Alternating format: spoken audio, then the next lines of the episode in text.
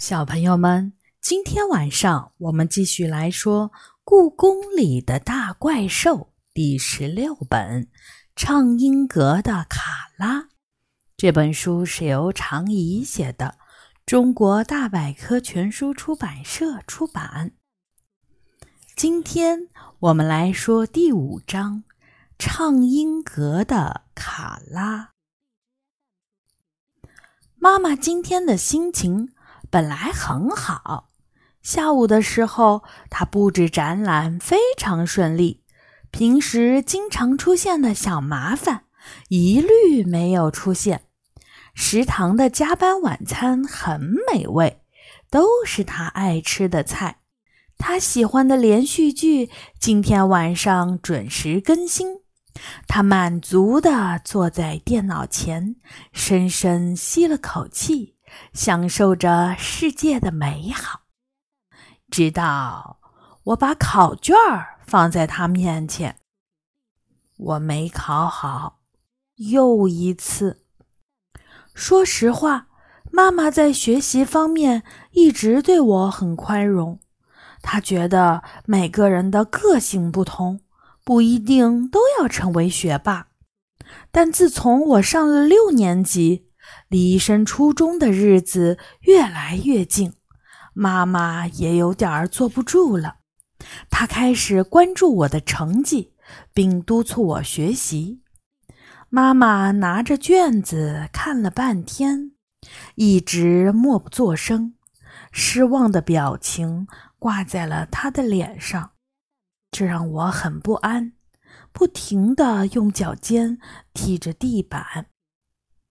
过了很久，他才说：“小雨，没有多长时间了，再过几个月你就要升初中了，总要把小学的知识都学会才行啊。”“是的，妈妈，我知道。”我看着地板，不敢看他。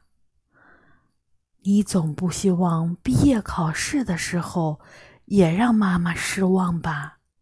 妈妈伤感的笑了笑。我没有说话。经过这次考试，我对自己已经没什么信心了。去学习吧，妈妈无奈的说。我要去加班了。妈妈情绪低落的离开办公室。把我一个人留在椅子上，不知道为什么，我忽然有了被抛弃的感觉。虽然我心里清楚，无论我变成什么样，妈妈都不会不要我，但我仍然很伤心。妈妈是那么失望，我在她眼里一定是一个失败的女儿。我沮丧地走出门。想去找杨永乐大哭一场，然而我只走了一半的路，就忍不住坐在路边大哭起来。嗯嗯嗯嗯嗯，我从来没有哭得这么伤心过。喵，你怎么啦？一只野猫路过我身边时问道。不用抬头，我也听得出来。那是梨花的声音，我没理他，继续大哭着。梨花围着我转了一圈，就头也不回的跑了。野猫就这么没良心，我凄凉的想。亏我平时把它当成朋友，这种时候它连一句安慰的话都不说。我埋着头哭，直到哭累了，才直起身来。抬头的那一刻，我被吓得不轻。不知道什么时候，我身边已经围了好几个大怪兽，正和梨花一起默默地看着我。你们什么时候来的？我擦了把眼泪，看清了他们是斗牛、稳兽和朝风。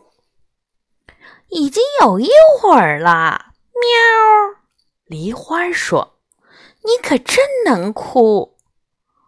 你哭得这么伤心，难道是故宫要毁灭了吗？斗牛问。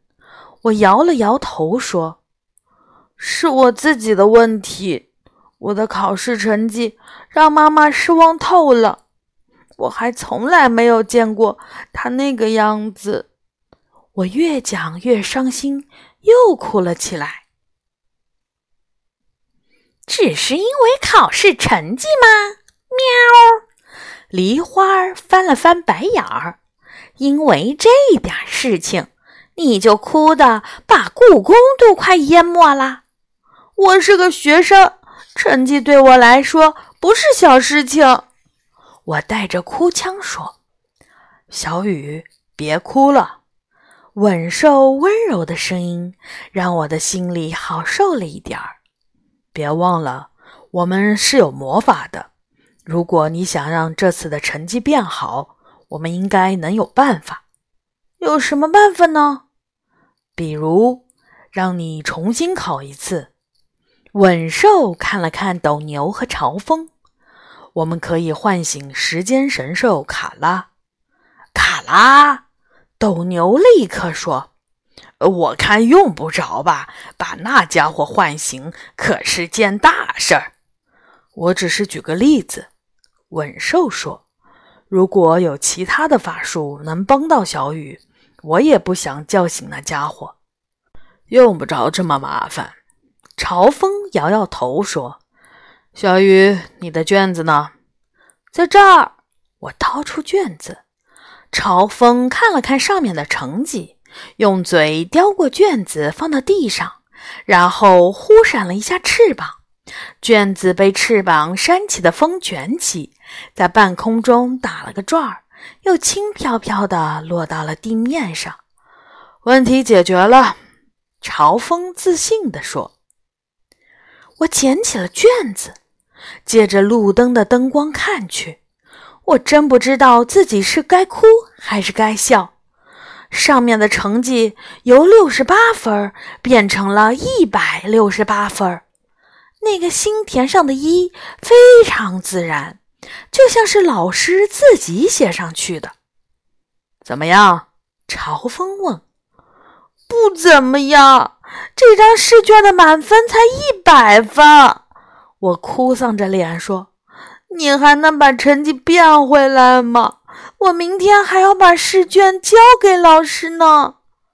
哦，朝风有点尴尬。那我还是把它变回来吧。说着，他又扇起了一阵风，卷子打了个转儿，落到了地上时，已经变回了原来的成绩。人类的事情没有你想象的那么简单。斗牛拍了拍朝风的肩膀。朝风不服气地看着他：“你有什么更好的办法吗？”“当然。”斗牛微微一笑，“我这个办法肯定管用。不过你们要先配合我一下，都变成人形。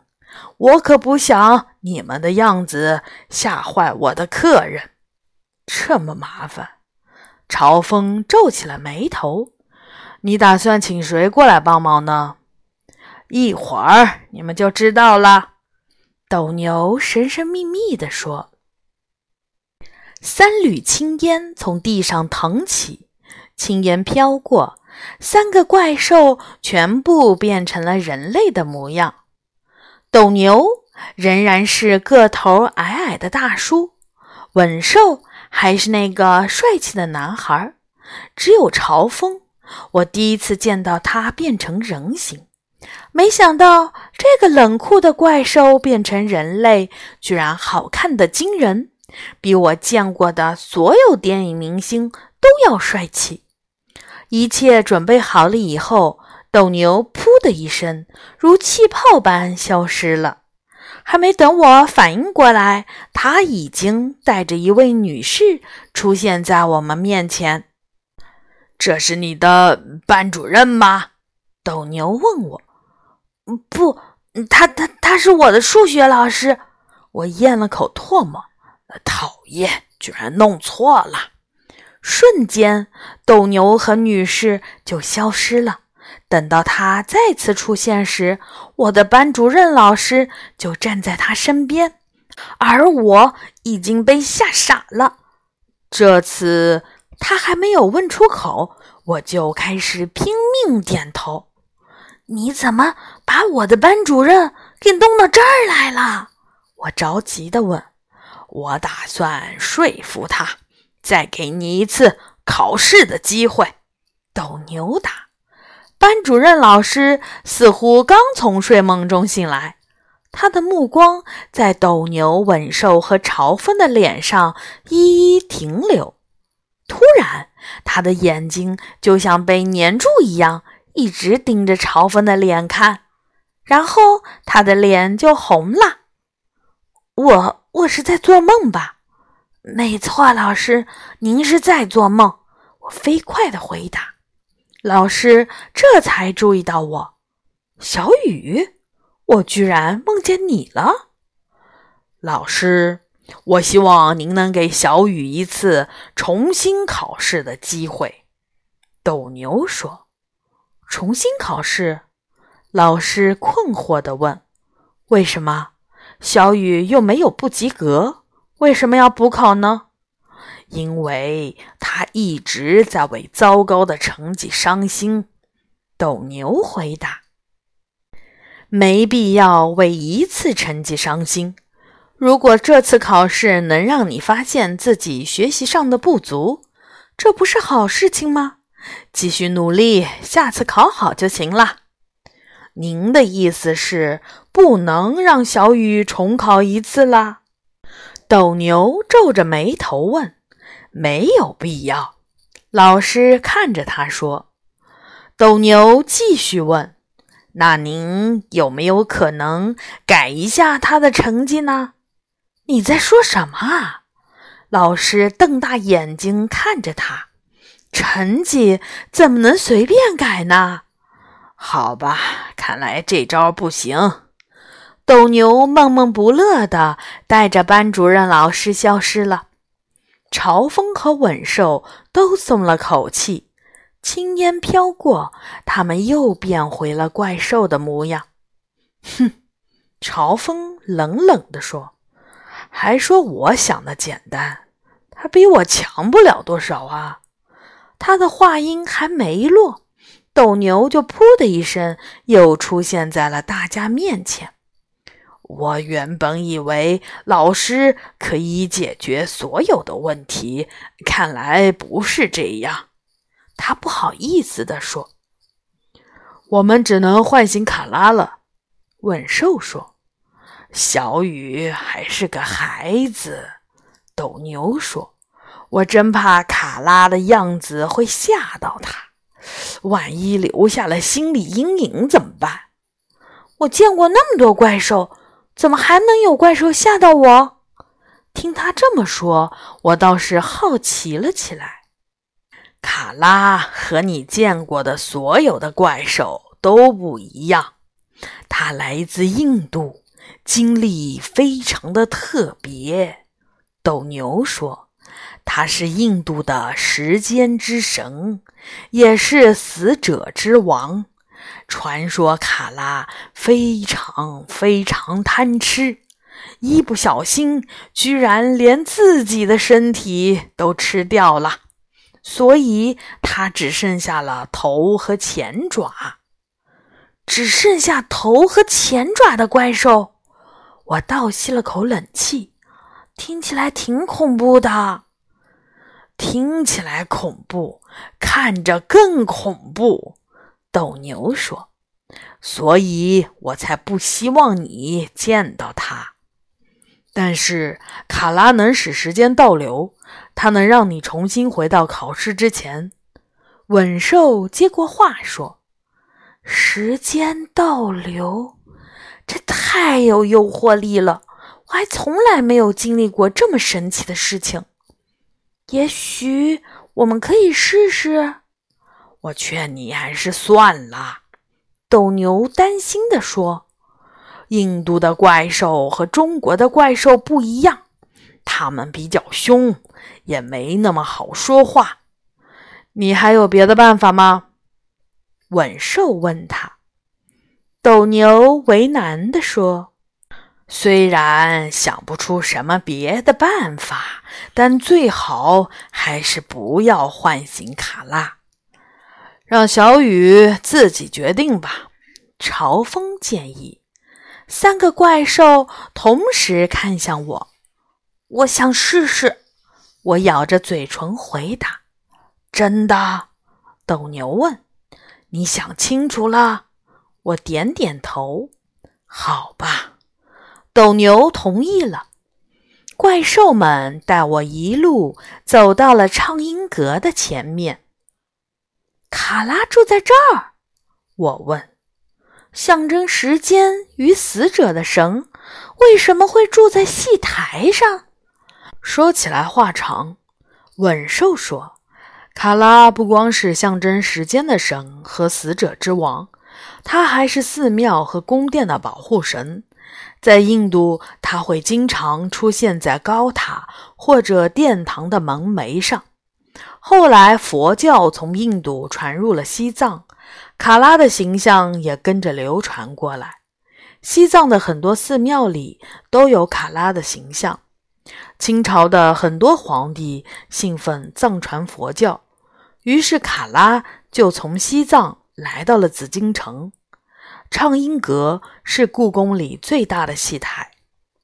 你看，那上面牌匾上写着“胡天宣玉”，你知道那是什么意思吗？我抬起头想看看稳兽说的牌匾，却一眼看到了守在牌匾旁边的兽头。它有蓝色的脸，圆圆的大鼻头。脸上长满了又圆又大的橘色脓包，他的头上有一对黄色的犄角，眼睛是有点滑稽的对眼儿，长长的獠牙露在外面，爪子上的指甲又长又尖。说实话，他长得不怎么吓人。其实我每次路过畅音阁，都会看见他。但不知道为什么，我从来都没有想过他到底是谁。胡天轩玉是指畅音阁犹如仙境，处处充满了欢乐。既然是仙境，卡拉守在这里就很合适。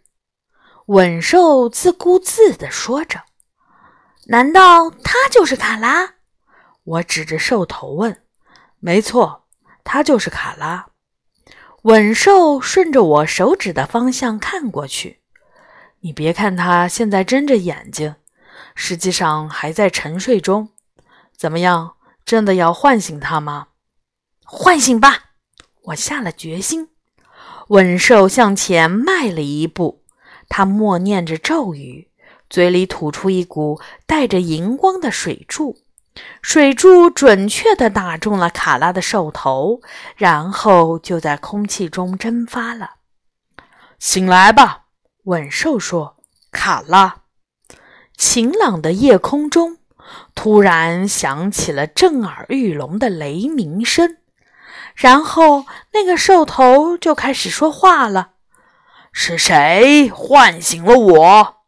是我，卡拉，我是稳兽。”卡拉像滑滑梯一样，顺着高高的柱子一路滑下来，一直滑到了稳兽旁边才停住。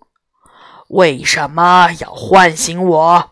听起来他相当生气。